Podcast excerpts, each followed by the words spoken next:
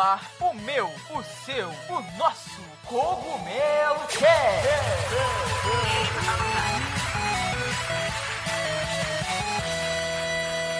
Oh yeah, Mario time!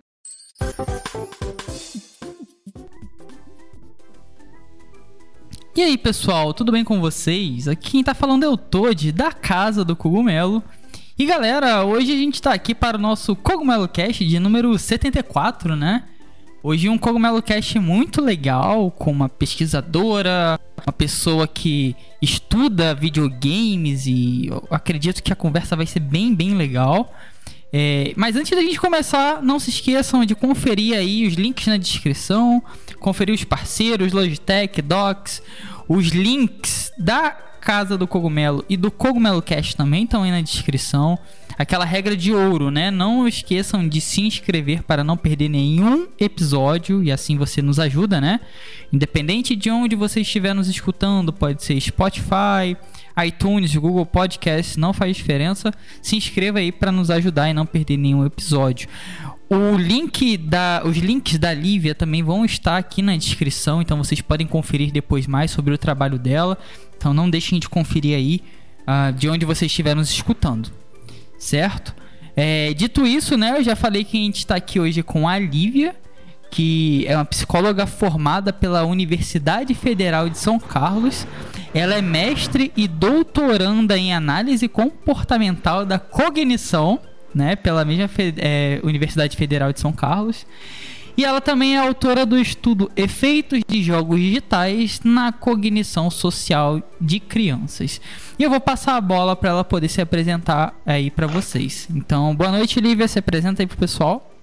Boa noite, gente. É bom dia, né? Boa tarde, boa noite. Não sei em que período do dia você está escutando esse episódio, mas é uma honra estar aqui com vocês. Espero que a conversa seja produtiva, que vocês gostem do bate-papo que a gente vai fazer. Mas é isso mesmo, é, acho que você já resumiu bastante. Eu pesquiso games desde a graduação, né, desde a minha monografia lá no comecinho de tudo da minha, da minha trajetória acadêmica, eu venho estudando games com esse foco aí de empatia e o que a gente chama de cognição social, né? O meu foco foi sempre mais voltado para crianças, agora no doutorado a gente está mudando um pouquinho isso, mas uh, de fato minha pesquisa até aqui, até o momento, sempre foi mais focada em crianças. Eu acho que é muito assim, resumidinho, é isso aí. Ah, legal. Então a gente vai destrinchar um pouquinho mais aí sobre suas pesquisas, o que você vem fazendo. Eu acho que vai ser um papo bem interessante. Então, dito isso, pessoal, se aconcheguem na cadeira aí, bora lá. E pessoal, como nós estamos em um podcast, eu espero que vocês estejam nos escutando com qualidade. E falando em qualidade, não se esqueçam dos nossos parceiros da Logitech, que tem os melhores headsets com os melhores microfones e conforto que vocês podem encontrar. O link da Logitech está aqui na descrição, independente de onde você esteja nos escutando. Eles têm sempre os melhores headsets, mais completos e, com claro, o melhor custo-benefício. Então, não se esqueçam de conferir o site da Logitech para encontrar os melhores produtos.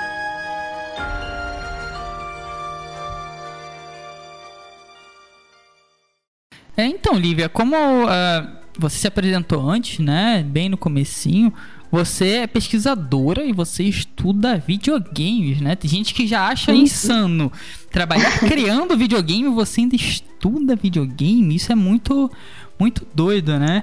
E pra gente começar, assim, eu queria saber de você o que, que te motivou, porque assim, você parar e falar: Nossa, tá, estou cansada de jogar, estou cansada de ver sobre isso, eu vou estudar videogames. Então, o que, que te motivou a querer estudar os nossos amados videogames? Eu acho que essa é uma pergunta que todo mundo faz, né? Não tem como fugir dela, mas assim, talvez seja um caminho muito semelhante a quem decide trabalhar com games, né? Como dev, como artista, como músico voltado para games. Então, desde criança, sempre, obviamente, gostei muito de jogos, né? Assim, a minha infância, pré-adolescência, adolescência inteira foi jogando muito, por muito tempo. Inclusive, minha mãe sempre dava aquele puxão de orelha, né? Chamava a gente pra almoçar, esquecia de comer para jogar. É, mas desde criança, assim, eu não só gostava de jogar, mas eu gostava muito de observar as pessoas jogando, né? Sempre fui aquela criança que via o irmão mais velho jogar. E ele me incentivou muito a jogar também, mas enfim. E eu ficava ali, ficava observando as reações, né? Quando as pessoas é, ficam com raiva e se emocionam com o jogo e o quanto um jogo assim ele pode cativar a gente mesmo, né? Assim, de fato eu tenho um carinho muito grande pelo, pelos games, eles fazem parte meio que da minha identidade como pessoa. É, cresci jogando Pokémon, cresci vendo meu irmão jogando Final Fantasy, Kingdom Hearts. Então, quando eu entrei na graduação de psicologia e a minha orientadora me deu liberdade, né, assim, de perguntar o que de fato eu gostava e se a gente poderia conciliar com o que ela estudava na época, aliás, que ela ainda estuda, né, que é cognição social, empatia. De cara, assim, eu já sugeri videogames, né, e ela abraçou a ideia, ela gostou muito. E, e assim, é muito bom porque fazer pesquisa é muito árduo, né? Fazer pesquisa pode ser muito chato, muito difícil. E se você faz uma pesquisa em algo que você goste um pouquinho mais, fica um pouquinho mais é, motivador, um pouquinho mais gostoso fazer parte desse universo acadêmico, né? Que pode ser muito maçante. Então, não sei se eu respondi muito bem, assim, mas uhum. é, é, faz parte da minha história mesmo, games, faz parte de quem eu sou. E continua sendo, né? Eu acho que se tirar games de mim, eu perco uma parte muito importante, assim, de mim e da minha trajetória como pessoa. Ah, legal. Então você. Muita gente faz esse caminho, né? É, e eu acho isso muito incrível que os games estão chegando nas universidades, na academia, né? Isso é muito uhum. bonito de se ver. E legal que que te motivou foi o amor pelos jogos, né? É, literalmente é o amor e a curiosidade, né? Ver as pessoas ali jogando e na primeira oportunidade, cara, gamer é muito assim, né?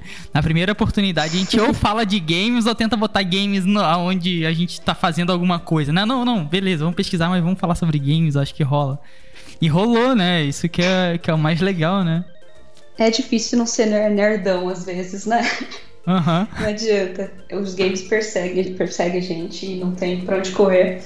Mas, ah, mas de fato, tem bastante gente começando a pesquisar, assim, jogos de maneira mais científica, né? O que eu acho bem interessante mesmo, bem curioso, porque não era tão comum há algumas décadas atrás isso. Isso vem crescendo bastante. Então eu fico feliz de fazer parte dessa geração de pesquisadores que está interessada, assim, em pesquisar games especificamente, né?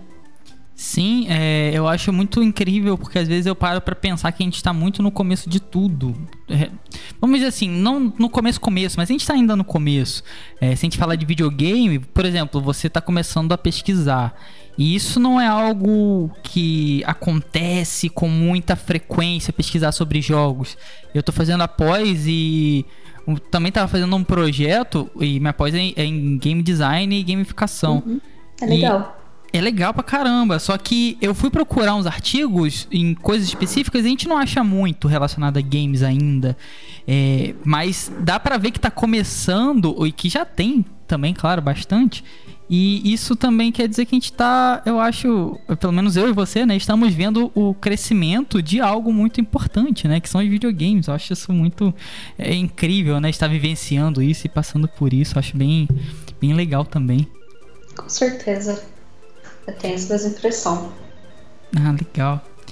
E você, você é autora do estudo Efeitos de Jogos Digitais na Cognição Social de Crianças, né? Então, vamos lá, vamos, vamos por partes. É, explica então rapidinho, faz um apanhado geral do que que é o que, que é esse efeitos de jogos digitais na cognição social de criança. O que é especificamente assim, vamos supor, você encontrou sua tia que não entende nada do que você está pesquisando. Como é que você explicaria isso para ela assim num churrasco super rápido?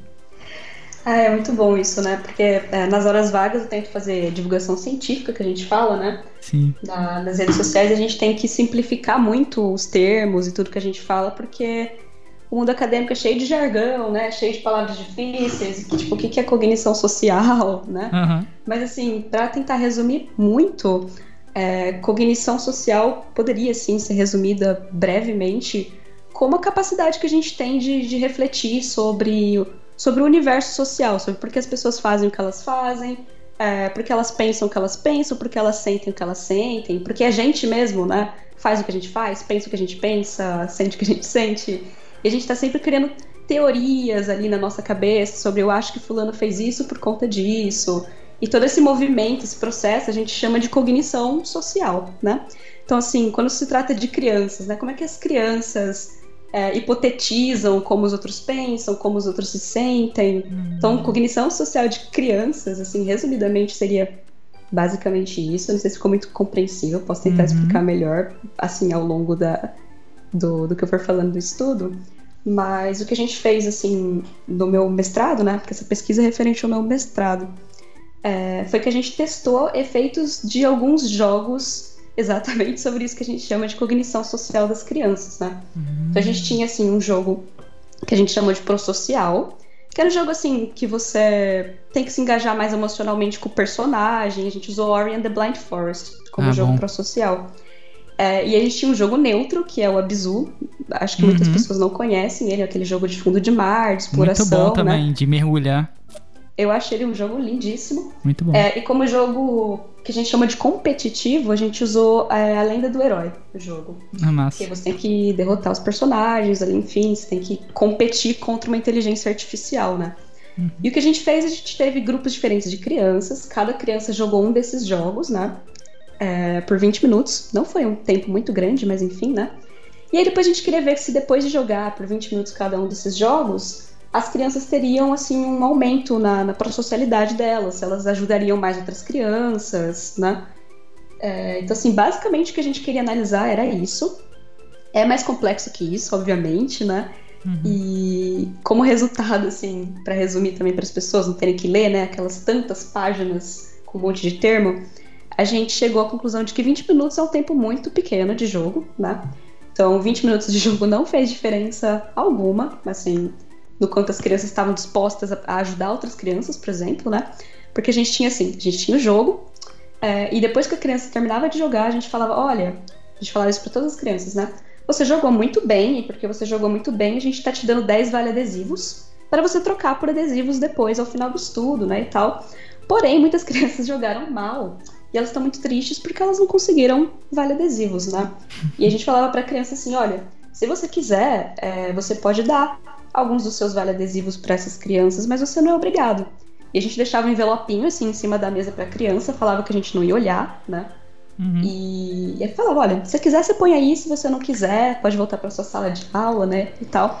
E muitas crianças deram assim nove adesivos, outras crianças não deram nenhum, uhum. sabe? Mas, assim, o jogo que a criança jogou, né? Se era Abzu, se era Lenda do Herói ou se era Ori, não fez diferença nesse efeito, né? O que fez diferença nesse efeito foi a escala de empatia mesmo que a gente aplicou antes nas crianças. Então, as crianças mais empáticas, que já eram mais empáticas, né? Doaram mais adesivos, né? Então, assim, não foi o jogo especificamente que fez as crianças terem essas atitudes. Uhum. Mas foi, assim, um primeiro estudo, né? Aqui no Brasil não tinha nenhum estudo nesse sentido com crianças. Então foi um estudo exploratório, assim, para a gente começar essa linha de investigação e agora a gente vai é, investigando outras coisas, né? A gente vai aumentar o número, do, o número de crianças, a gente vai aumentar o tempo de jogo. Como cientista, a gente vai, tipo, mexendo nessas é, que a gente chama de variáveis, né? Uhum. E vai testando. É, é basicamente isso que a gente faz. Ah, massa. Ah, eu, eu acho isso importante, né? É, porque jogos são algo que estão na nossa vida. Eu falo como adulto, mas eu já passei pela fase de criança. E entender como isso afeta, né? O comportamento social das crianças e tudo mais é pode ser até é, benéfico para a indústria, né? Para os próprios desenvolvedores. Então, tipo, é importante. E claro, é importante entender como as coisas funcionam de qualquer forma, cara. Não é só da, da forma monetária ali, capitalista, que talvez seja importante. Não, mas é importante a gente entender tudo, né? E, e principalmente o impacto nas crianças. É...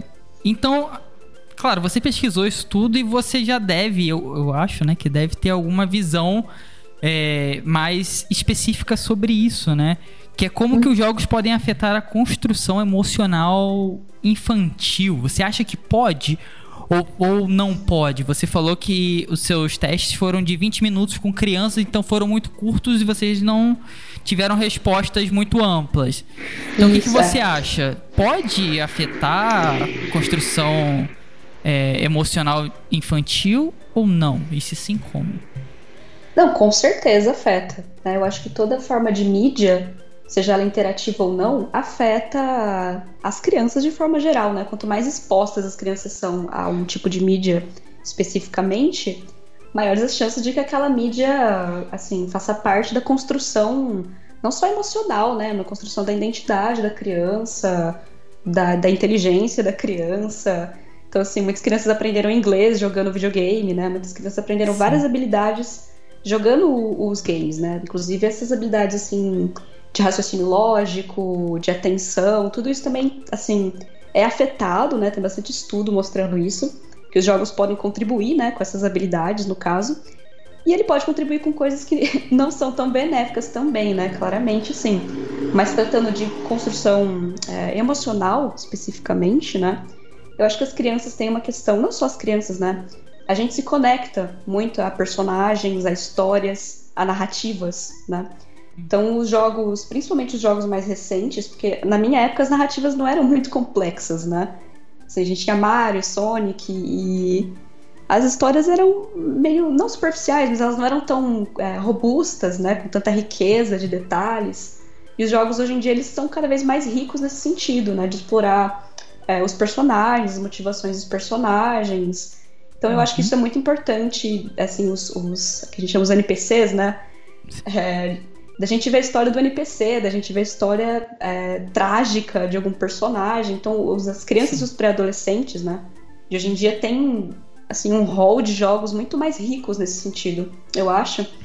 É, e quando você é exposto a esse tipo de coisa, você está ali sim exercitando né, sua capacidade empática, de ver pelo ponto de vista do outro personagem, de ver pelo ponto de vista de uma história 100% diferente da sua e você se colocar naquele lugar, né?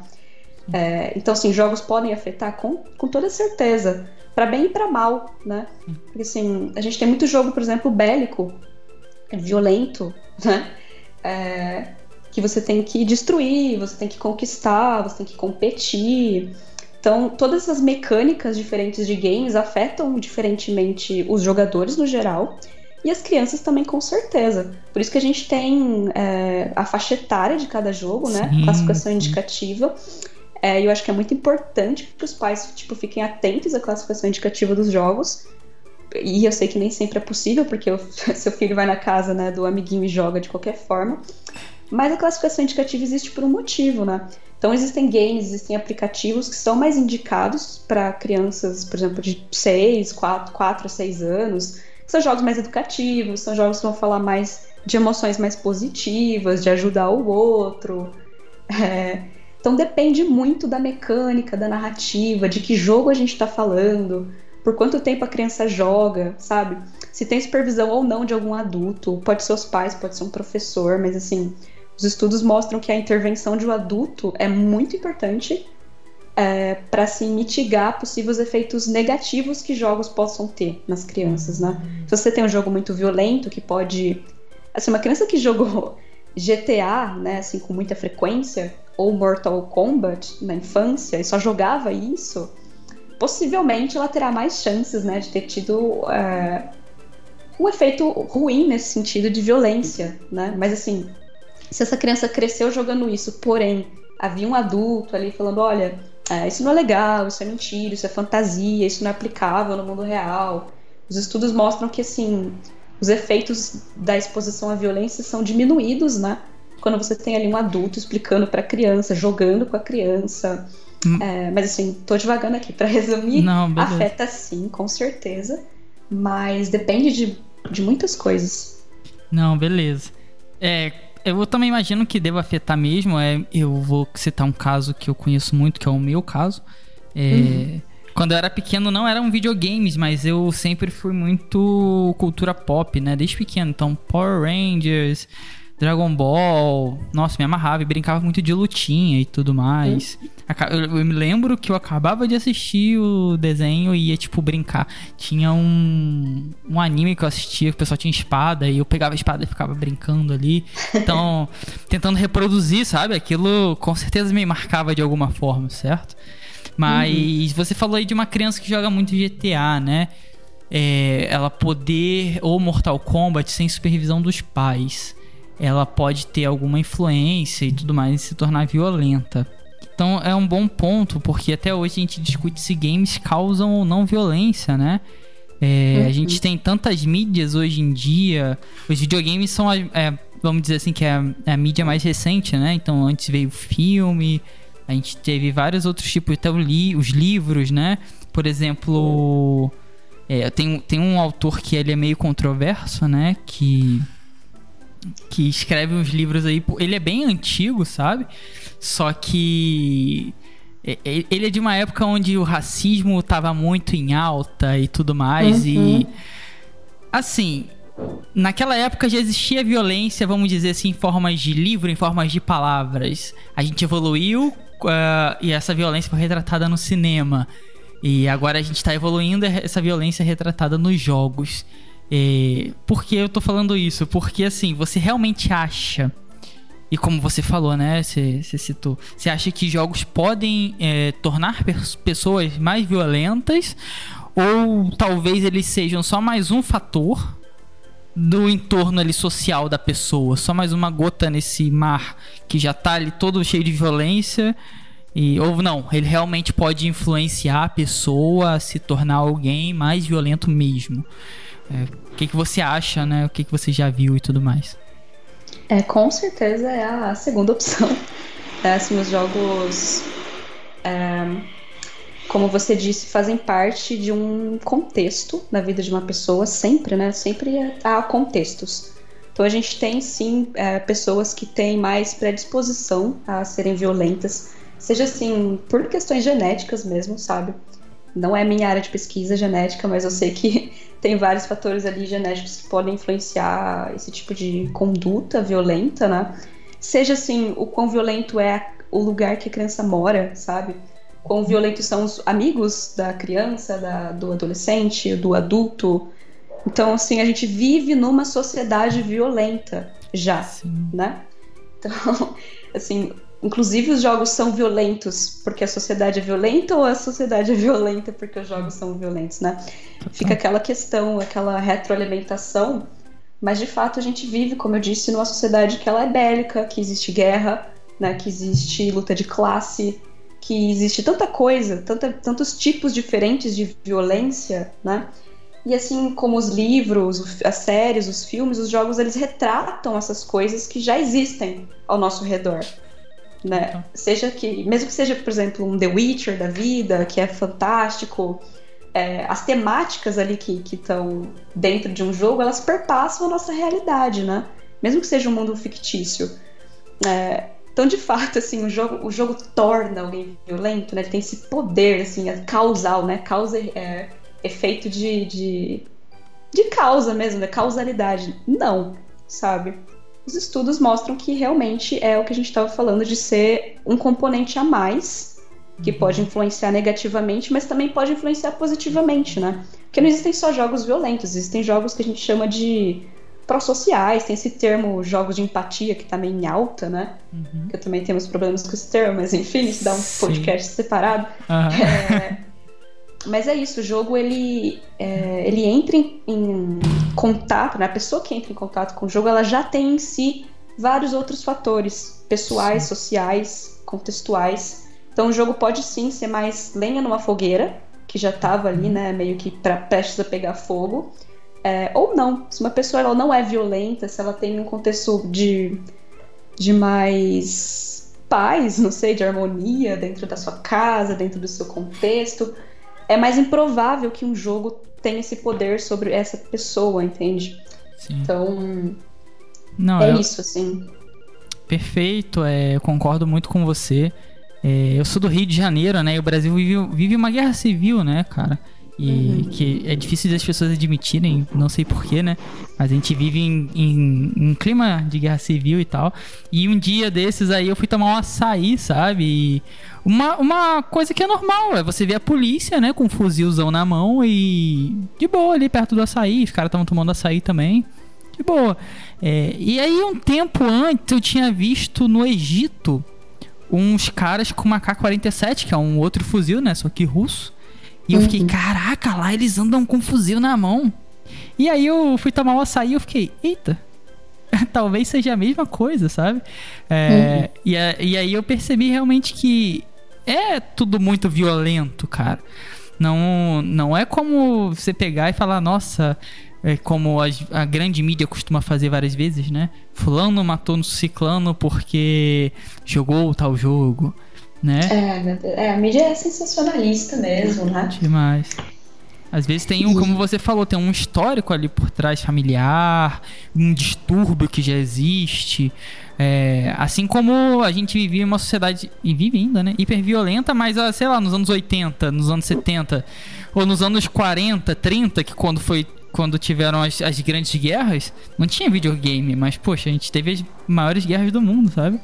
Então. Uhum. talvez a gente já seja violento, né? Será? eu tendo a achar que sim, sabe? E... Tendo não, né? Eu tenho certeza que sim, na verdade. Mas a gente normaliza tanto né, a violência no mundo real e a gente se assusta com a violência fictícia. E se assusta com a violência na TV e nos jogos e esquece o, o quão violento é o mundo que a gente tá mesmo, de fato, né? Sim, isso é muito doido. Isso também dá um podcast completo, sabe? Com é... certeza. você vai afundando assim nessa camada e você vai descobrindo coisas, você fica, é, é isso. Exatamente. Mas é real um assunto é muito que eu acho que para nós games é muito bem resolvido. É, mas para quem não é gamer, não, não é tão bem resolvido assim, sabe? E a gente tá falando de uma parcela bem grande da população.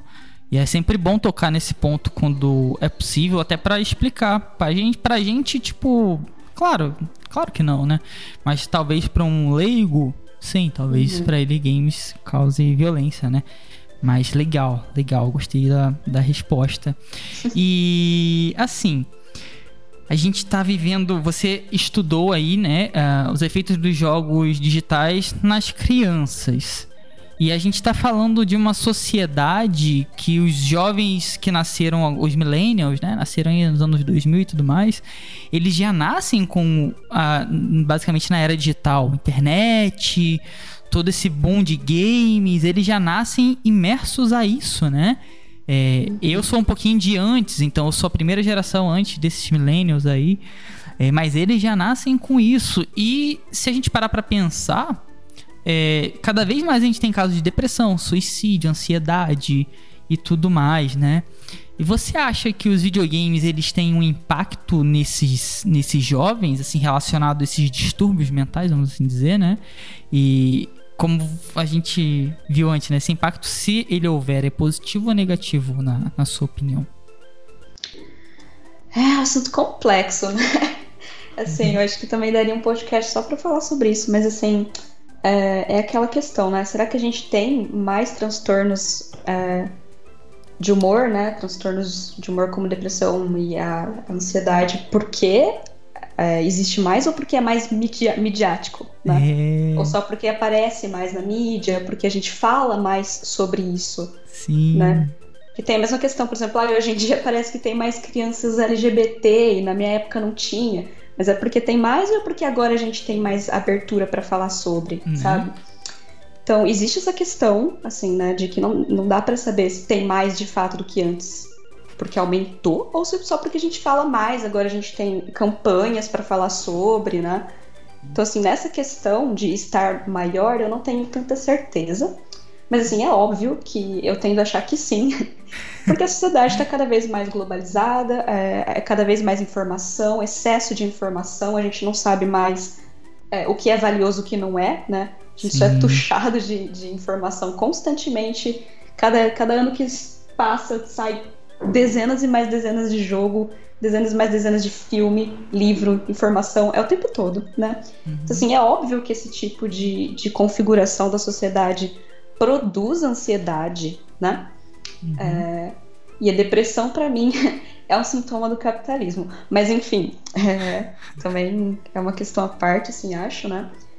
É, a gente tem essa, essa, esse pessoal, né, nascido nos anos 2000 para frente, tem enfrentado, assim, desemprego, é, é, várias coisas, vários fatores. Eu não vou ficar falando sobre isso. Uhum. É, mas, assim, os jogos. Mas se quiser, pode vezes, falar, não tem problema, não tem problema. É, não só porque senão eu me estendo e eu divago e eu não paro Não, vai lá, vai lá.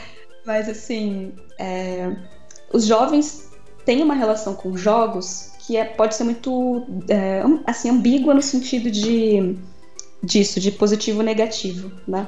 Como cientista, eu sempre tendo a, a ver, tentar ver os dois lados das, que, das questões, né? Uhum. Então, assim, um jovem que já está depressivo, é, já tem tendência à ansiedade, às vezes ele vai buscar jogos que façam com que esses sintomas piorem. Uhum.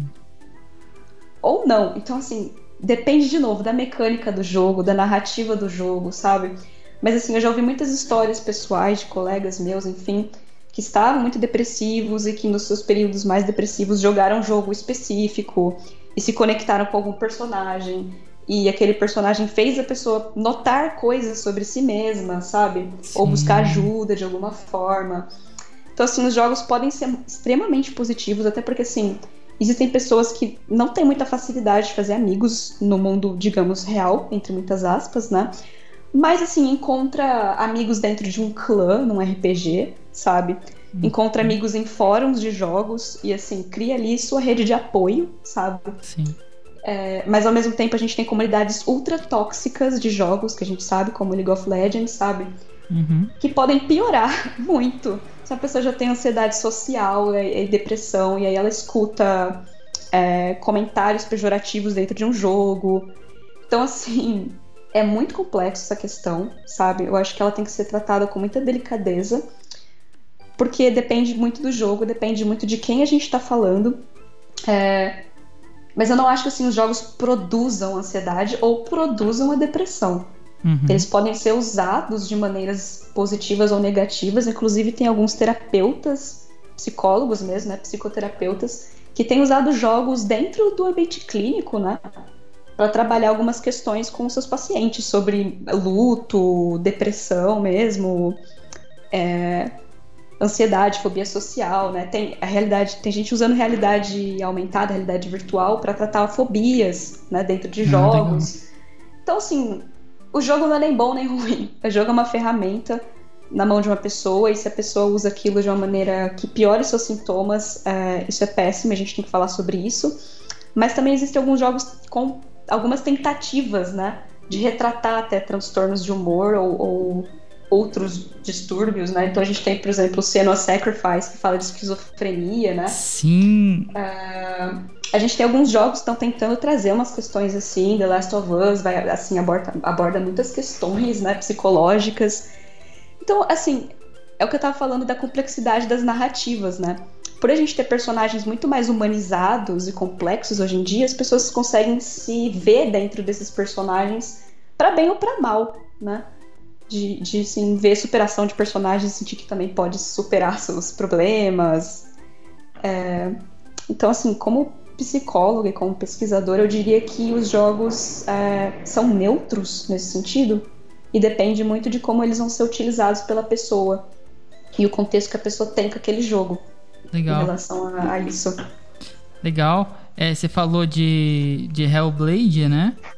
É, uhum eu joguei, eu acho incrível. Eu passei por todos esses períodos de ansiedade, depressão e tudo mais. E o jogo no final, né, quando você zera, isso não é um spoiler, é, ele traz números, né, de apoio e de ajuda para quem quiser uhum. procurar.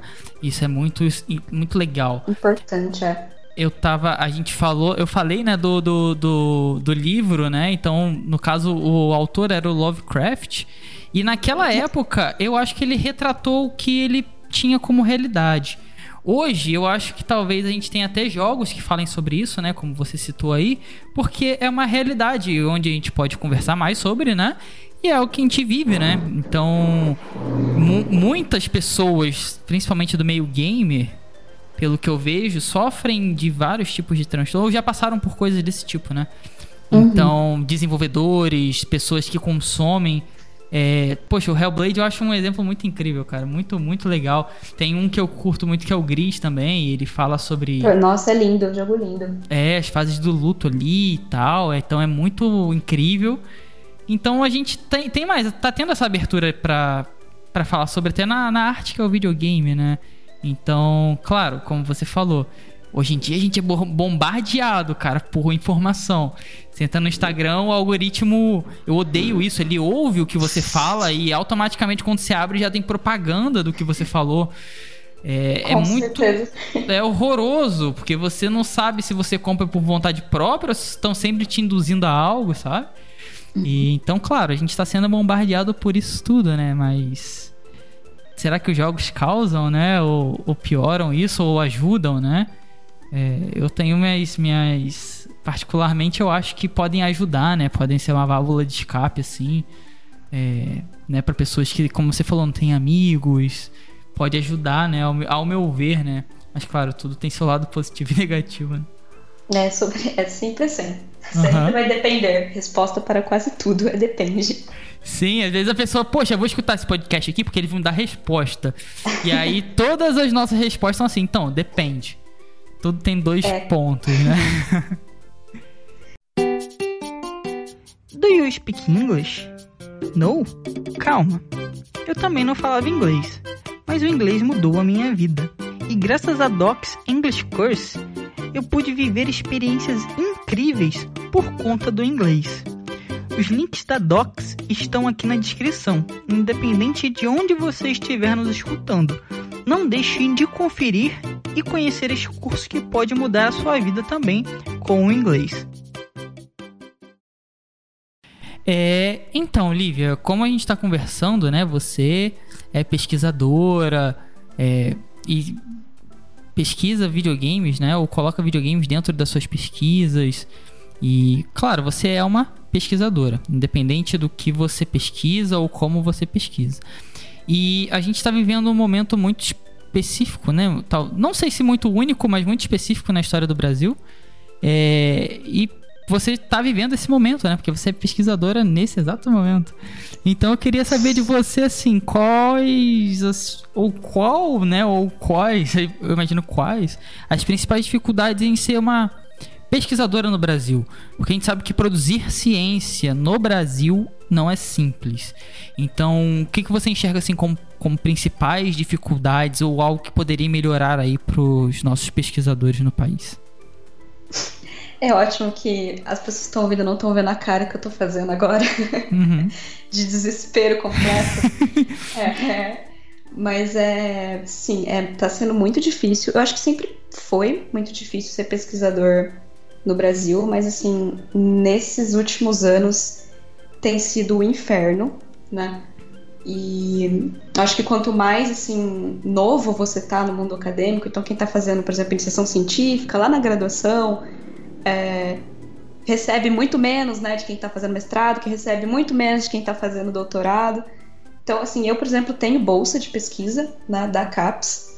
A gente recebe um valor mensal e é chamado de bolsa porque não é um salário, a gente não tem décimo terceiro, às vezes, muitas vezes, né, muitas vezes assim, quase praticamente sempre, não tem férias, né, a gente tá constantemente tendo que ler, escrever e prazos, então assim, é realmente bastante maçante ser pesquisador no geral, né, mas você trabalhar dessa forma, recebendo pouco, né, e sendo pouco valorizado, como a gente vê aí a questão do Covid, né, que a gente tem tantos pesquisadores competentes falando sobre, e mesmo assim, né, a população, é, os políticos escolhem, às vezes, ignorar as informações que estão sendo produzidas, né? Então, é extremamente, assim, desmotivador você saber que está produzindo um conhecimento que às vezes não chega na população. Então, assim, tem várias né, dificuldades, mas uma delas, assim, é a baixa remuneração, que desmotiva a gente muito quando a gente tem remuneração, né? Porque tem muito pesquisador que não recebe absolutamente nada para fazer pesquisa. É, e é a maioria, no caso, que não recebe nada para fazer pesquisa, né? Uhum. Outro fator que assim dificulta muito é como, ao meu ver, tá? A ciência não consegue se comunicar com a população que a gente fala, tipo assim, leiga, entre aspas, né? O conhecimento não chega, o conhecimento científico demora muito para chegar na sociedade. Por isso que a gente tem, assim, eu e meus amigos, assim, divulgadores científicos, a gente tenta levar o conhecimento de uma maneira mais simplificada para as pessoas. Eu acho que isso é muito importante. E a academia, esse mundo acadêmico, nem sempre consegue fazer isso de uma maneira muito produtiva e eficiente. É, eu acho que tem as dificuldades, assim, da falta de verba, que sempre teve.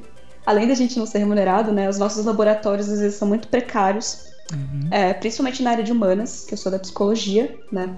Então, assim, às vezes os, os laboratórios das partes mais de exatas, da medicina, têm equipamentos mais avançados, recebem mais verba e tudo bem, assim, a gente entende. Mas, assim, existe um sucateamento muito grande da, das humanidades, né, da, das ciências humanas e das humanidades no Brasil, sempre houve, o que torna ainda mais é, difícil ser pesquisadora de humanas, né? E, assim, eu acho que é falta de perspectiva, né? Então, quem está sendo pesquisador hoje em dia no Brasil não vê muita perspectiva de carreira, sabe? Porque, assim, existe uma porcentagem gigantesca de gente com doutorado no Brasil que está desempregado porque assim o mercado não consegue captar essas pessoas, né? Então assim a pessoa fica qualificada demais, o mercado não assim. quer pagar mais para essas pessoas, né? Então a gente tem assim um boom, um monte de, de gente com doutorado que está migrando de área, que está indo para sei lá, áreas mais tecnológicas, está fazendo outros cursos para conseguir emprego, conseguir se manter de alguma forma. Então realmente assim tá extremamente difícil ser pesquisador no Brasil nesse momento, extremamente desmotivador. E aí, assim, tipo, falando pessoalmente da minha história, mesmo da minha trajetória, é, eu já pensei em desistir várias vezes do, da pesquisa científica, né? Mas assim, eu realmente gosto muito, mas a gente não, não põe pão na mesa só por gostar das coisas, né? Uhum. Então, assim, eu ainda tenho bolsa, mas tem amigos meus que nem bolsa têm. Então, assim, é extremamente difícil, de fato. Se você que tá ouvindo aí, assim, é, não conhece muito bem essa realidade, eu só diria assim, valorize a ciência brasileira, sabe? Porque mesmo com, assim, com essa falta de recurso, a gente tem pesquisadores incríveis, a gente está fazendo pesquisa de ponta no Brasil, sabe? Principalmente em relação aí ao Covid. E a gente se vira nos 30 com o que tem. É, é incrível, assim, o que pesquisador brasileiro faz com a escassez que tem. Mas, mas é isso, um grande desabafo. Não, é bom, é assim, e sei lá, uma realidade que às vezes é escondida, né? Ou sei lá, as pessoas fingem não querer ver. Você falou de um problema que eu acho que aí é um problema da própria academia, tá? Uhum. Que é o problema da falta de comunicação. Isso que você faz é muito importante, que é falar da língua do povo que você está pesquisando. É, por exemplo, tem o Atila que ficou muito famoso por fazer isso, né? Ele pegava informações. A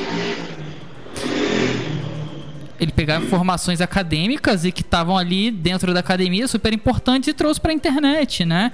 Tem o Pílula também que fazia isso, que eu, é o primeiro assim que eu lembro que ficou muito famosão, né?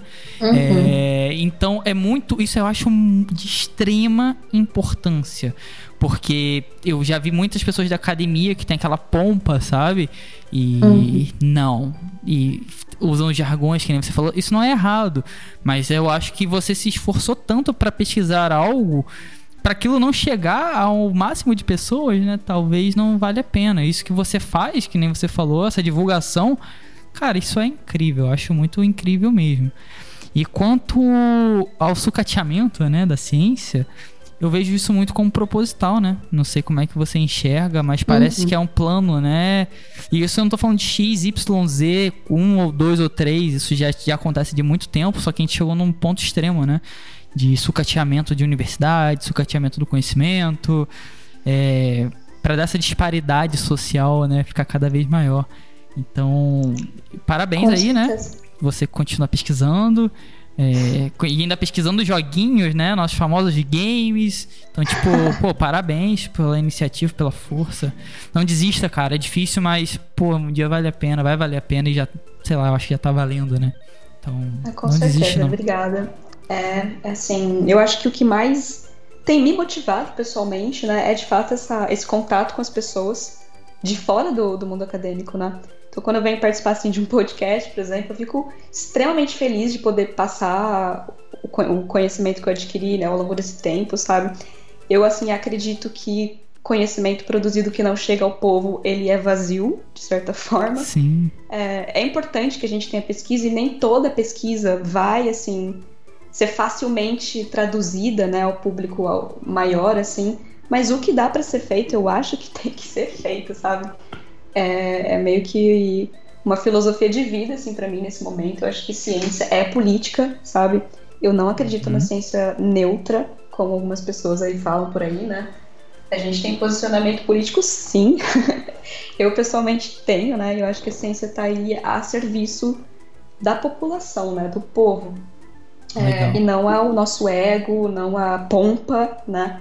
Ao elitismo acadêmico. A gente precisa aí de, de que a pós-graduação seja mais acessível, inclusive, né? Uma das outras dificuldades, né? É o quanto só existe meio que uma elite dentro, elite financeira mesmo, tá? Sim. Dentro assim das, das pós-graduações é muito difícil você ver uma pessoa pobre, é, negra, uma pessoa, enfim, minorias, né? Quanto mais minoria você for, mais difícil é que você esteja ali dentro. Então eu acho super problemático. Eu sei que tem alguns programas fazendo movimentos para tentar amenizar isso, mas a gente está muito longe ainda de ser representativo da população, sabe? Sim, é, talvez isso mude um dia, né? Eu acho que é o, o, foco é não parar de brigar por isso e para que essas mudanças aconteçam, porque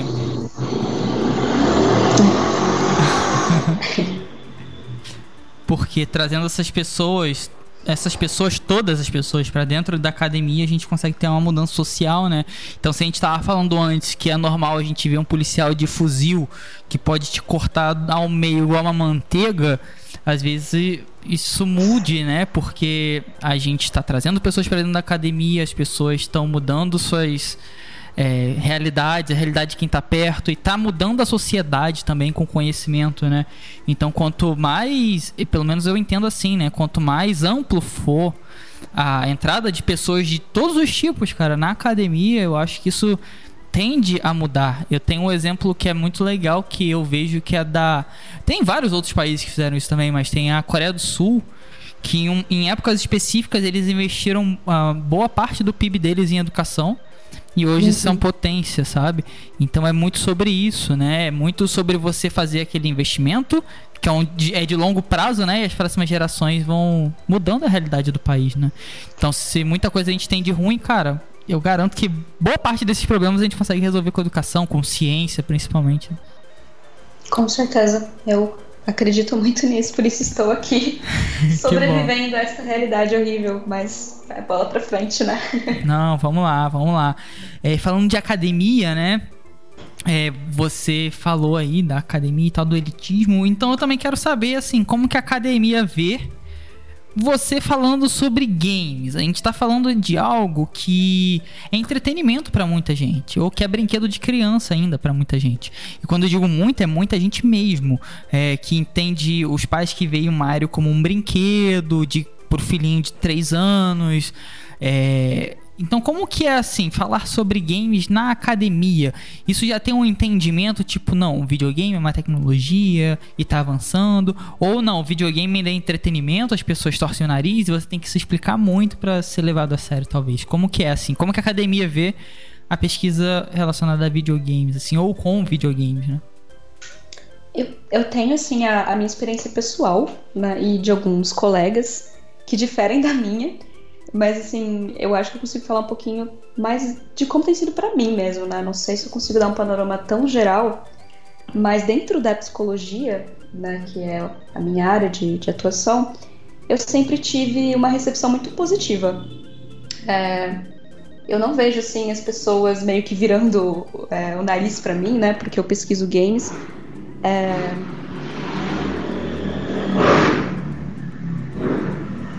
Até porque as humanidades e as ciências humanas vêm pesquisando mídias no geral faz um tempo. Né? Então a gente tem assim cientistas sociais que estudam filmes, séries e jogos, inclusive, há mais tempo que a psicologia, inclusive, né? Uhum. Então, assim, eu acho que dentro da, das ciências humanas e das humanidades, a gente tem uma abertura maior para explorar vários fenômenos diferentes, né? Sem muito preconceito, eu imagino assim. Então, na psicologia não foi muito diferente, ao meu ver, né, na minha experiência. As pessoas, pelo contrário, acham muito legal quando eu falo, querem saber mais, querem entender como que funciona, como é que é a minha pesquisa, dentro e fora da academia, né?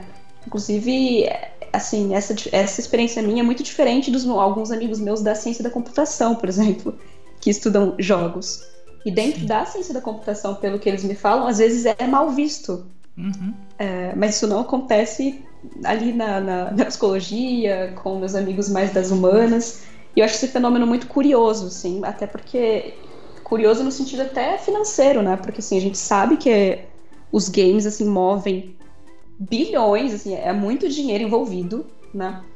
Então, as pessoas assim, que meio que desprezam as pesquisas com games, eu acho que estão meio por fora, assim, porque é, pesquisas em games têm gerado muito dinheiro, inclusive, né? Não dentro da academia, porque uhum. assim, nunca chega na gente, né? Mas quando você fala, não, porque games é, é uma indústria que move muito dinheiro, muitas pessoas jogam games, games falam de violência, games abordam questões sociais, games movem, enfim, é, temáticas né, de, de minorias hoje em dia.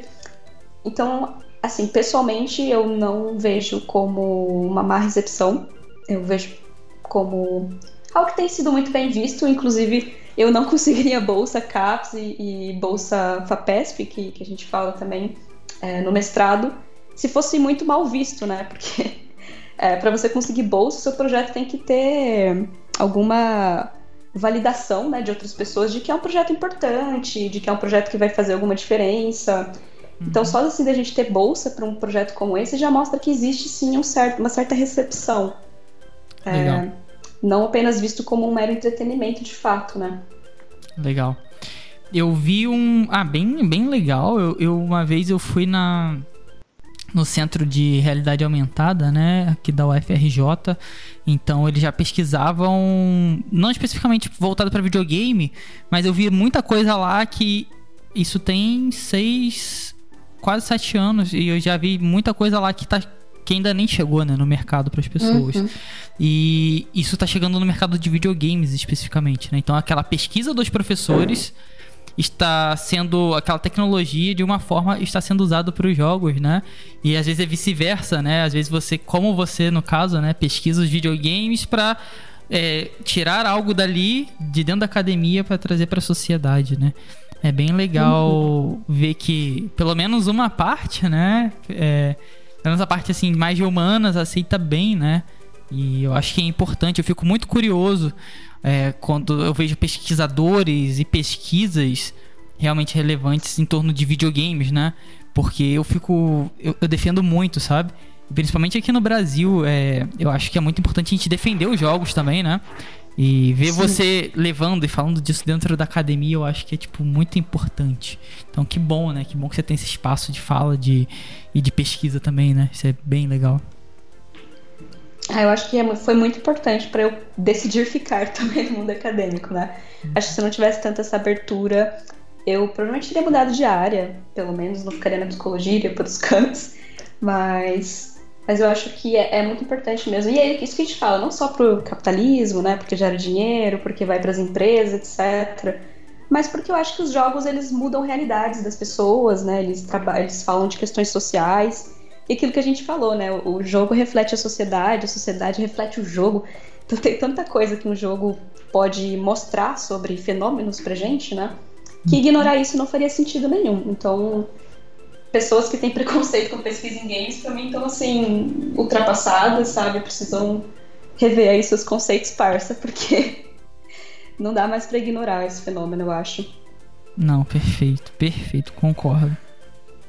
É, então, Lívia, a gente já conversou sobre vários aspectos, desde academia até impacto social. É, e a gente nunca pode esquecer que a gente está falando de videogame, né? De tecnologia, de jogos digitais principalmente, né? É, e os nossos games eles estão cada vez mais complexos, né? Hoje em dia se fala muito de Web 3.0, realidade virtual, metaverso, NFTs, criptos, todas essas coisas que a gente está ouvindo falar a todo momento, né? É, e o jogador, principalmente agora, ele parece que se torna cada vez mais parte central ali da experiência, né? A gente parece estar rumando por um caminho que a gente vai tirar o controle da nossa mão e a gente vai literalmente entrar ali dentro do game, né? É, então, como você acha que, esse, que os jogos eles vão é, impactar futuramente a nossa sociedade, né? Porque a gente já está falando de games ou de metaverso, que é uma forma de um jogo, mas tá, mas com um impacto social muito mais amplo, né? Que é algo visado para a sociedade inteira, né? Isso é bem bizarro. Então, como você acha que os jogos podem impactar assim ou irão impactar a sociedade no futuro? É, vamos lá. Essa questão do metaverso é uma coisa que está extremamente em alta, né? Assim, as pessoas têm opiniões muito diversas sobre tudo isso, sobre criptomoedas, sobre NFT, sobre o metaverso, até sobre realidade virtual, que está aí faz um tempo, né? Mas as pessoas continuam tendo opiniões diversas sobre essa tecnologia. Eu acho que todo o propósito do. Todo o propósito não, né? Mas um dos propósitos do metaverso é a socialização, né? Como assim, ponto-chave, eu acho, da gente ter um mundo meio que paralelo que é virtual. Como se fosse uma sociedade paralela mesmo de fato, né? Que ela imita a nossa própria, porém com esses aspectos de games, com esse aspecto da fantasia, da imersão. É... Então eu acho que muitas pessoas veem no metaverso uma coisa que quase como uma utopia que sempre quis, talvez, né? Tipo, ter uma vida paralela dentro de um universo virtual que é vários jogos em um e ao mesmo tempo você vê seus amigos, você, enfim, trabalha, tem reuniões, tem, enfim, compras, né? É, e, e sim, o metaverso para mim é basicamente aquele filme, né? Que na verdade é um livro, é, Red Player One, jogador número um, se eu não me engano a tradução. Sim. É, que é basicamente um metaverso, né? Aquele filme, assim. É a ideia do metaverso, eu acho é onde o metaverso talvez as pessoas gostariam que o metaverso chegasse, imagino, não sei, né? Porque o metaverso trabalha muito ali em conjunto com a realidade virtual, né, no caso. Trabalha muito junto com tudo isso, com a criptomoeda, com o NFT, que tem assim um propósito, como você disse, de descentralização, né? É, e de talvez tentar dar mais poder na mão do jogador de fato. Sim. É, existem várias questões políticas econômicas é, uhum. envolvidas em tudo isso. Né? Assim, com meus amigos pesquisadores, têm opiniões variadas sobre tudo isso. Eu, assim, tô pesquisando mais sobre, porque, assim, é algo muito recente e é algo que não chegou ainda dentro do mundo acadêmico, curiosamente, sabe? É, Sim. Quando a gente vai ler sobre essas questões, é sempre, assim, artigos de blog, de empresas, porque infelizmente os acadêmicos ainda não estão se debruçando sobre esse fenômeno que está aí para ficar, né? Então assim, como isso vai impactar futuramente? Já está impactando, né? Primeiro que a gente tem o que a gente chama de meio que pânico moral, que é uma aversão que as pessoas têm a novas tecnologias, a novos ah, legal. É, isso tem nome. paradigmas. É, a gente teve isso com muitas coisas, né? Quando surgiu o telefone, quando surgiu a internet, a gente tem esse fenômeno de, de pânico moral que as pessoas acham que aquela tecnologia ela é, é basicamente demoniza uma tecnologia. É malvada, né? né? Ela é ruim em si. E assim, é aquilo que eu falei, como pesquisadora, eu tendo a ver as coisas de maneira neutra no sentido existe pontos positivos e pontos negativos, né? Sim.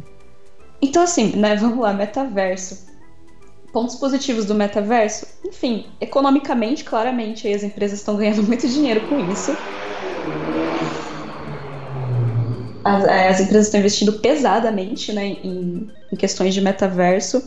Eu acho interessante a gente ter essa, esse diálogo entre jogos, esse diálogo entre realidades diferentes, né? Porque assim, às vezes você está jogando um jogo é, e você passa para outro jogo, depois para outro jogo. Hoje em dia a gente não joga mais apenas um jogo, né? Cada Sim. vez mais a gente joga inúmeros jogos diferentes e você ter uma, uma forma de conversar, desses jogos conversarem entre si, é muito interessante, né? De você ter um item num jogo e ter o mesmo item em outro jogo. É... Eu acho isso muito curioso, muito interessante, né? Esse fenômeno. Uhum. Eu acho que esse aspecto social forte é também super interessante, porque a gente sabe que as pessoas jogam em conjunto e, o metaverso é, além de jogar, né? É uma experiência como quase, como, eu disse, uma sociedade paralela, né? Uma vida uhum. paralela. A gente tinha, a gente tem inclusive ainda, né? Second Life, aquele jogo que é tipo um The Sims, e você tem Sim. sua casa, você trabalha, casa, tem jogo. tudo ali dentro. Eu acho que é, o metaverso é algo semelhante a isso, né? Quais são as consequências disso? Eu não sei mensurar. Assim, como que isso vai impactar futuramente, eu não sei, de fato, assim, para dizer. Eu sei que isso já está acontecendo, tem muitas pessoas migrando aos pouquinhos, a, a, testando né, o metaverso, mas ainda assim, eu diria que está um pouco cru ainda. essa experiência toda. Eu, assim, já entrei em algumas experiências de metaverso, de jogo. Tem, se não me engano, é Sandbox o nome de um deles. Sandbox, é... sim, é um dos maiores. Então, assim, eu tô ali testando, porque, assim, eu tenho que estar tá ali testando, não tem jeito, né? A gente tem que. Isso. Como pesquisador, a gente tem que estar tá dentro de, das coisas, jogar. Eu já joguei jogo de criptomoedas, já joguei X Infinity, Legal. sabe? é, para ver como é que é, como é que funciona. E de novo, né, assim, depende de muitos fatores, muitos fenômenos envolvidos e metaverso assim envolve política, envolve economia, envolve fenômenos sociais e para ser muito sincera, como pesquisadora, eu não sei como é, vai impactar a sociedade. Eu real não sei. O que eu sei é que a gente tem que estar tá atento, né? Tem que estar tá uhum. pesquisando enquanto está acontecendo, o que não está acontecendo, no caso, né? A gente tem que se debruçar como acadêmicos sobre esse fenômeno. Mas eu acho que é o futuro. Assim, eu acho que o metaverso não vai para trás, só vai para frente. Né? A partir Sim. de agora, só vai ficar cada vez mais complexo e, e é e já está acontecendo, não tem volta, basicamente. Poxa, perfeito. É bom que você. É muito diferente o pensamento de quem, quem costuma questionar ou se questiona, né? Porque nada é binário, né? Nunca é certo ou errado. Existem variáveis, né? Então, legal o seu parecer. É, eu só não vou deixar você sair daqui sem você me dar uma resposta. O que, que você acha se vai ser positivo ou negativo? É, porque é que nem você falou, né? É muito impactante, claro. É, inclusive, eu vou deixar na descrição o link da matéria que eu escrevi sobre o metaverso, né? Possíveis uhum. impactos e tudo mais. Então, para quem estiver ouvindo quiser, é, ler, porque eu vi muita gente demonizando, né? Isso que você falou, não sabia que tinha um nome, né? Que é um, um, pânico aí social e tal. Mas aí eu resolvi escrever com base em pesquisas e alguns números e mostrar que não é isso, não é esse mal todo, né? E que daqui para frente, como você falou, a gente vai cada vez mais para dentro disso, né? É, a gente está muito no começo, é algo que eu imagino para daqui a 10 anos, muito mais maduro, mas a gente está começando agora, né? É, e as criptos também não voltam mais, já estamos chegando num rumo de amadurecimento. Uh, por exemplo, eu acho muito legal a, a Ucrânia, por exemplo, usando criptos para fugir uh, por conta da guerra. E, enfim, já, uhum. já é algo que, que não volta, né? Não acaba mais daqui para frente. A gente pode ter é, ele pode alterar, mas já, a gente já não, re, não vai regredir, né? Então, legal o seu ponto. Muito, muito legal mesmo. Legal que você. Isso é uma coisa importante. Você já, já entrou, por exemplo, no Sandbox, já jogou X Infinity. É, isso é legal, porque você não tira uma opinião sem base, né? Então você realmente viveu aquilo dali e tem a base para falar, né? É. é, eu acho que assim, pelo menos é a minha perspectiva, como eu disse, como pesquisadora, né? Eu, de fato, tenho amigos que são, assim, completamente contrários a tudo isso, né? E Sim. tem outros que não, que são pessoas que estudam o metaverso dentro de empresas. Eu tenho amigos muito variados. É, é e eu gosto de trocar ideia com todo mundo, né? Mas, assim, de fato, se você quer uma resposta, né? Se eu acho que é positivo ou negativo, é, é muito difícil, mas. Porque eu acho que você me falar, tipo assim, você acha que economicamente é positivo ou negativo, ou socialmente é positivo ou negativo, eu acho que são esferas tão diferentes, sabe? Sim. Economicamente, eu acho que vai ser positivo sim. É... Porque assim, dinheiro, dinheiro físico para mim é uma coisa que não faz mais sentido, sabe? Uhum. É... O mundo é 100% digital, assim, 100% não, é óbvio que tem pessoas muito pobres que ainda não têm acesso à digitalização, mas a tendência é a gente ser cada vez mais digital, o dinheiro ser cada vez mais digital, então não faz muito sentido a gente ter, enfim, esse dinheiro que a gente passa na mão do outro, né? Então, assim, criptomoedas claramente não tem mais volta, claramente é, já está sendo usado, eu acho que vai chegar uma hora que vai ser o padrão, né, basicamente, da gente usar esses, esses dinheiros digitais. Isso não sei em quanto tempo vai acontecer, mas eventualmente vai acontecer, sabe? E eu acho que vai ser uhum. positivo, sim. É óbvio que, assim, pessoalmente agora eu vejo NFT e criptomoedas, inclusive tenho criptomoedas, né? Mas eu vejo, assim, como uma bolha especulatória Perfeito. em muitos momentos, né? É... Só que a tecnologia em si, eventualmente vai chegar na população maior, né? A gente já vê aí algumas sim. empresas tentando colocar facilitadores para as pessoas terem criptomoedas, não sei se o Nubank, não vou saber falar agora é, já estão tentando assim colocar dentro da, da mentalidade das pessoas, olha, seu dinheiro digital, sua criptomoeda, compre aqui, né? Tentando deixar mais acessível. E eu acho que vai ser cada vez mais acessível, e quando chegar ao ponto de ser 100% acessível, vai ser ótimo, né, nesse sentido. Mas neste momento ainda é muito de especulação mesmo, né? De, de quedas altas uhum. e, e, investir ali quando tá. comprar quando tá baixo e, e vender uhum. quando tá. Então, assim, tá nesse ponto ainda, né? Principalmente NFTs ainda tá, eu acho, nesse momento de pessoas ricas e excêntricas ah, gastarem seus dinheiros com artes. E aí tem toda a questão da comunidade de artistas verem com muito maus olhos tudo esse movimento, né? Uhum. Então, assim, são muitos fatores para analisar, né? É, mas no fator econômico, para a população no geral, a longo prazo eu acho que vai ser positivo, sim. É, outros fatores eu realmente não sei dizer. Se eu falasse que positivo ou negativo, eu estaria mentindo, porque eu estaria tirando essa informação do nada. Sim. E eu realmente não sei, sabe? É legal que você falou, né, da, das criptos. Tem uma empresa muito grande que chama Governo Brasileiro, já está estudando a criação. é, ela está estudando a criação da moeda digital, do real digital, né? E já abriu edital para empresas poderem criar o real digital. Então ele vai sair daqui a pouco. E muito pra... eu já não uso dinheiro em papel há muito tempo, né? Tudo muito cartão, faz um Pix. E, uhum. enfim, então é mais do que natural, né? E ajuda o planeta aí também, menos árvores morrendo para papel. E, claro, que nem você falou, hoje em dia é muito especulativo? É.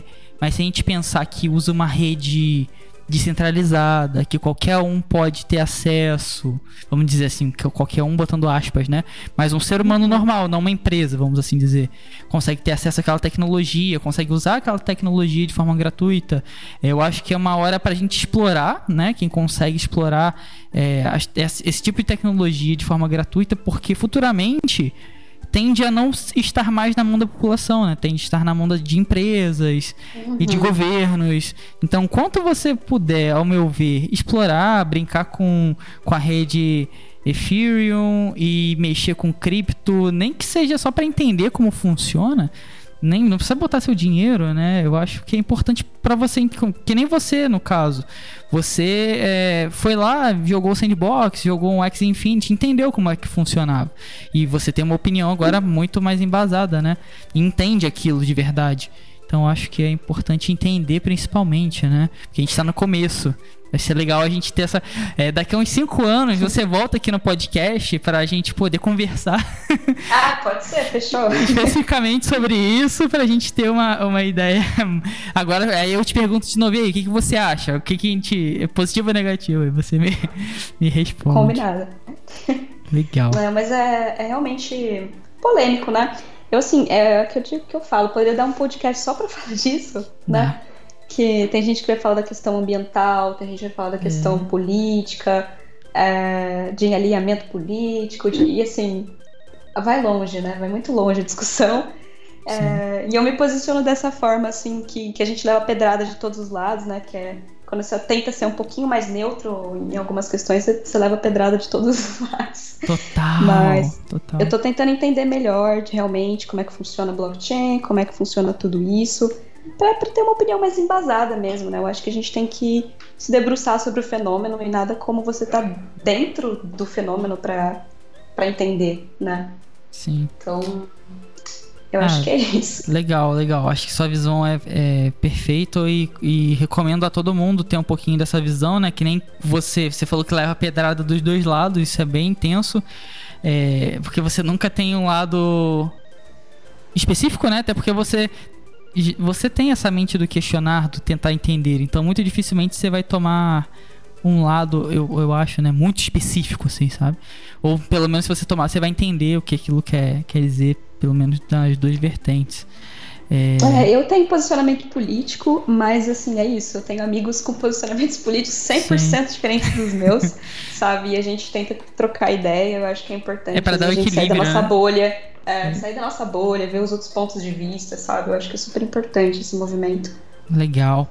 É, e especificamente a gente falou de tecnologias, né, de metaverso, chegou até nos criptos e NFTs, mas é, é, é, isso é, esse é o bom do podcast, das conversas, né, a gente vai devagando assim, e às vezes volta, agora a gente tá voltando, e agora eu quero saber, do, especificamente nos games, né, é, você estuda o impacto social dos games é, na cognição da, das crianças, é, mas na sociedade em geral, como você enxerga assim? Você enxerga que os, essa evolução dos videogames que nós temos, estamos tendo com é, cada vez gráficos melhores, é, cada vez imitando mais a realidade, isso pode ser algo bom ou ruim? Ou está sendo algo bom ou ruim, né? Eu acho que eu tendo para ver como algo positivo, né? porque assim de novo, depende do que, que a gente está falando. Se a gente estiver falando é, dos jogos, por exemplo, a evolução gráfica dos jogos, né?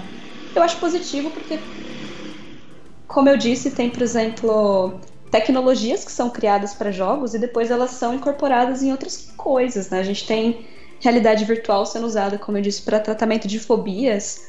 E quanto mais realístico for o gráfico de uma experiência como essa, eu, eu imagino que melhora o tratamento, né?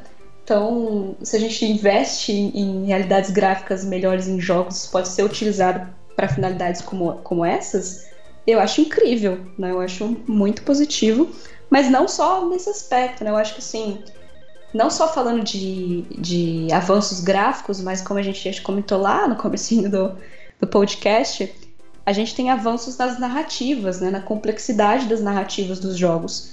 Então os jogos estão cada vez mais diversos, mais representativos. É óbvio que tem uma parcela da população gamer que odeia isso, né? Vai chamar de lacração, de enfim. a lacrosfera. a lacrolândia.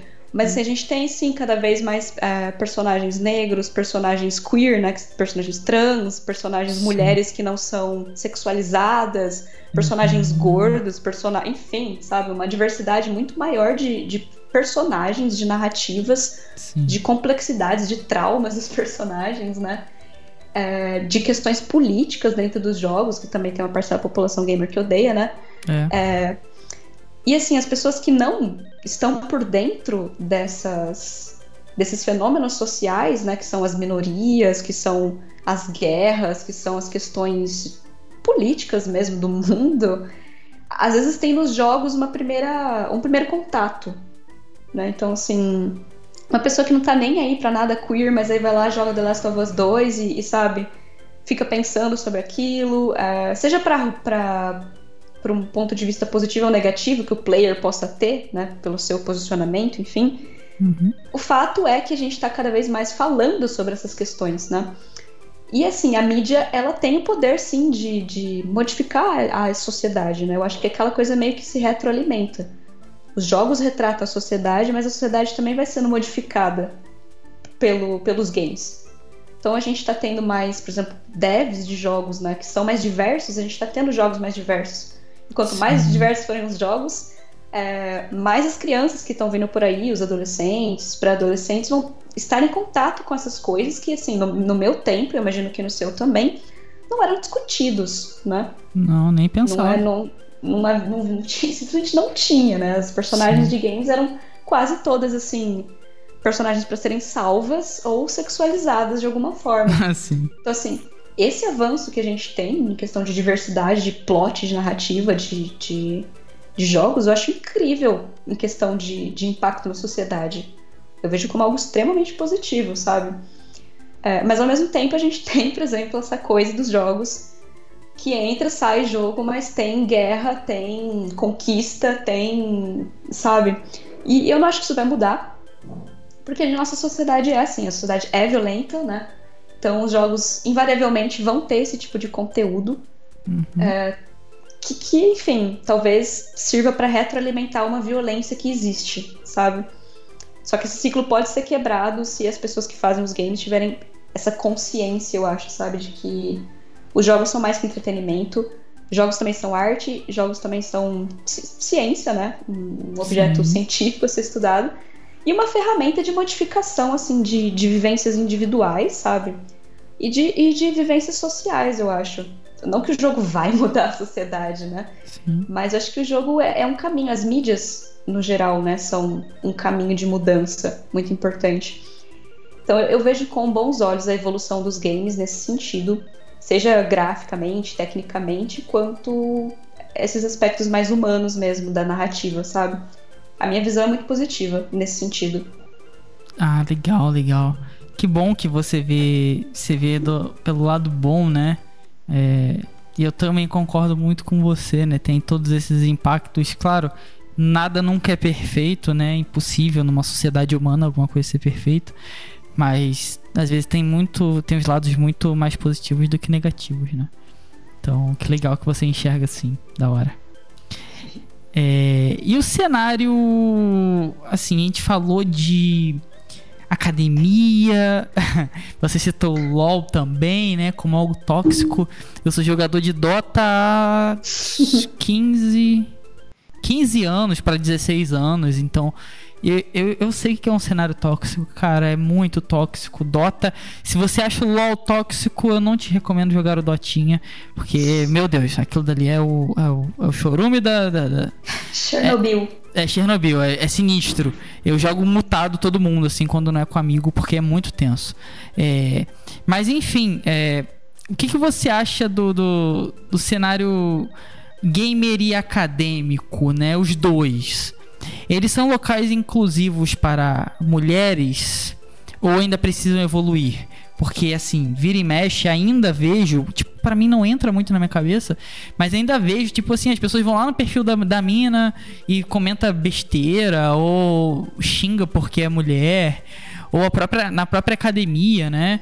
Então como que, que você, né, passando pela sua experiência, como que você enxerga esses dois locais, o gamer, é, o cenário gamer e o acadêmico? Eles já são inclusivos para as mulheres ou tipo a gente ainda está muito distante, cara? Precisa caminhar muito. Como que tá aí nesse sentido? Eu acho que a gente melhorou muito. Obviamente, assim, a vivência que a minha orientadora e a minha ex-orientadora tiveram como mulheres, né? A, sei lá, décadas atrás, era muito pior, com toda certeza, né? era muito mais machista. É, falando do cenário acadêmico, né? É, e isso com certeza tem melhorado, mas é óbvio que ainda tem muito para ser feito, para, enfim, para ser evoluído, né?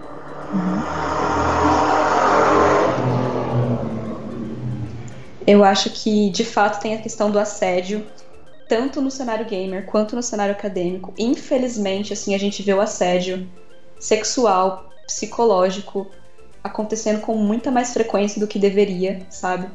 É, relatos de amigas, enfim, horríveis, seja streamando um jogo ou seja no seu laboratório fazendo pesquisa, sabe? De ter que lidar com colegas de trabalho, colegas de pesquisa que vão explicar coisas que você claramente sabe mais do que eles, né? Que a gente chama de mansplaining. É, ou caras que vão, assim, duvidar da sua habilidade gamer só porque você é mulher. Uhum. Então, claramente não. Claramente não é bom o suficiente ainda. Claramente, assim, as plataformas de, de streaming, por exemplo, Twitch, etc., não fazem o suficiente, sabe, para deixar o local mais seguro para as mulheres. É, e o mundo acadêmico também claramente não é um local muito amigável para as mulheres. Assim, se eu não me engano, posso estar falando besteira, mas eu me lembro de ter visto um estudo de que existe uma, uma porcentagem maior de mulheres no mundo acadêmico do que de homens, e mesmo assim a gente tem mais homens quando se trata de posições de poder, entre aspas, sabe? Quando se trata de hum. hierarquia, quanto maior na hierarquia, mais homem você tem. Caraca. Mesmo que existam mais mulheres no mundo acadêmico, né? É, então, assim, claramente, em questão de, de inclusão, de representatividade feminina, a gente tem um caminho muito longo, principalmente nas áreas mais de exatas. Eu acho que ainda, infelizmente, por alguma razão, as pessoas ainda acreditam que mulheres não foram feitas para as exatas, para a tecnologia, né? Sim. E é uma mentira deslavada, assim, não tem nada a ver, sabe? Uma coisa com a outra. É, enfim, a gente tem também, assim, claramente uma porcentagem dos gamers, né? Com um alinhamento específico, né, com uma misoginia específica, de meio que ódio às mulheres. Eu não sei o que assim. O que acontece é que essas pessoas tiram tempo da sua vida mesmo, né, para ir encher o saco das mulheres, para ir, enfim, assediar as mulheres. seja com agressões verbais, agressões físicas, né, assédio sexual. Então, assim, me assusta um pouco ainda tudo isso, isso acontecer em pleno 2022, sabe? É, então, não, assim, não acho que é um local seguro 100% ainda, nem o gamer, nem o acadêmico. Acadêmico gamer. É, é, é o pior dos dois assim, mundos, né? A gente tem bastante mulher fazendo pesquisa em jogos, o que me deixa muito feliz. Assim, a gente meio que vai se apoiando como, né, como grupo. Mas uhum. quando você é uma mulher. Mulher gamer já é desvalorizada, né? Uhum. Mulher pesquisadora é desvalorizada. Mulher gamer pesquisadora, é, com certeza, assim, a gente tem que lutar um pouco mais do que nossos colegas homens, sabe? Para ter um reconhecimento do que a gente faz, é, para ser levado a sério. E a gente continua lutando, sabe? Eu e minhas amigas, a gente tá aí fazendo divulgação científica e fazendo essas pesquisas e lutando cada vez mais para que as mulheres que venham depois da gente saibam que existe lugar para elas, sim, sabe? E que mesmo que seja difícil, a gente tá tentando lutar para conquistar, tipo, o nosso espaço e deixar mais seguro para as nossas colegas, mas realmente não é fácil ainda. Tá, tá, entendi. É, eu imagino, né, que não deva ser ainda fácil. Eu acho isso, na minha cabeça, ainda é muito, tudo muito doido, né? É, porque não faz muito sentido, não era para fazer muito sentido, né? Por que ter toda essa, essa disparidade ou todo esse preconceito, assim, é muito maluco, ao meu ver. É, mas tem explicação, né, e tudo mais. Você falou da misoginia específica, né, e tal. É, entre grupos de gamers, os caras tiram o tempo dele, vão, deles, cara, e vão lá perturbar as mulheres, tipo, não faz muito sentido. Mas, por exemplo, eu conheço uma pesquisadora também, ela pesquisa games aqui no Rio, é bem legal também, cara, ela também faz mestrado, ela, ela acabou a tese dela agora no final do ano. É, eu tive uma professora também, que é ela que me. Ali que eu entendi, né? É, o que, que era realmente. Eu sou muito assim do, dos games mecânica, né? Eu, eu gosto uhum. muito da parte da mecânica. E ali eu entendi a parte da narrativa e a importância da narrativa. E isso vindo de uma mulher e tal, que era muito boa e é muito boa, né? Então, assim, é. Não, eu acho que não é em questão de mais de ter que provar se é bom ou não, né? É, é mais alguma coisa realmente que eu não, que nem eu falei, eu não vejo sentido, mas ainda acontece, né? É, mas eu acho que você tá fazendo certo, que é tipo não desistir e não parar. É, quando você para, você meio que perde, sabe? Então, meio que tá difícil, continua aí.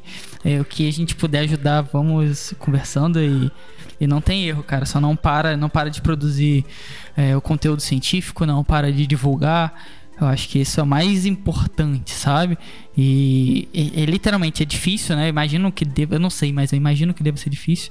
Então só não para, mano. Só não para realmente que com certeza você faz a diferença, deve fazer diferença aí para muitas pessoas e faz já uma diferença na sociedade e tal, com suas pesquisas. Então, tipo, continua. É, não dê ouvidos a essas pessoas, né? Porque elas são é, mesquinhas e pequenas e tal. Só continua na trajetória aí, tipo, é isso, cara. Gay, mulher gamer e pesquisadora. Então, pô, show de bola. Bom, obrigada. É isso. A gente vai continuando aí a luta, mas não vou parar não. E é isso. Se você que tá ouvindo aí é uma mulher gamer, uma mulher pesquisadora, uma mulher gamer pesquisadora, ou que quer fazer pesquisa em games, né? Quiser trocar uma ideia, é, vai ter aí meus contatos, né? No, no podcast. Pode vir falar comigo. Adoro bater papo. Mas é isso, a gente continua lutando sempre e não vou parar o que eu tô fazendo, não, porque eu acho que é muito importante. Então é isso aí, pessoal. Chegamos ao final de mais um Cogumelo Cast, dessa vez de número 74. É, numa conversa muito boa com a Lívia, que é uma gamer pesquisadora, né? Produz ciência a partir dos jogos, que é muito importante para a sociedade, principalmente para a sociedade brasileira. É, espero que vocês tenham gostado. Os links da Lívia vão estar na descrição. Os links da Casa do Cogumelo, do Cogumelo Cast e meus também vão estar aí na descrição. Confiram também a Logitech, a Docs, tudo na descrição, pessoal. É, e claro, se inscrevam para sempre nos ajudar aí a estar tá produzindo cada vez mais conteúdos para vocês. É, eu realmente gostei da conversa, espero que vocês também tenham gostado. E foi um prazer é, receber você aqui, Lívia, para essa conversa e e tá convidada para voltar mais vezes. Eu vou me despedindo por aqui e vou passar a bola para você se despedir também. Então é isso, até o próximo Cogumelo Cast e falou. Obrigada, gente. Foi muito bom estar aqui, participar dessa conversa. Gostei muito, apesar de eu falar muito também. Desculpa aí pela, pelas divagações, galera, mas espero que tenha sido produtivo para vocês que estão ouvindo. É, e é isso. Eu sempre termino assim minhas participações no podcast falando busquem conhecimento, que eu acho que é sobre isso a gente tem que se informar para a sociedade para frente aí para a gente votar consciente. Mas é isso, ficou por aqui também. Agradeço muito. Quem quiser bater papo comigo pode aí procurar os meus links e vir conversar comigo, porque eu gosto muito de bater papo, como vocês devem ter percebido. Mas é isso, galera. Brigadão. E até a próxima, então. Espero voltar.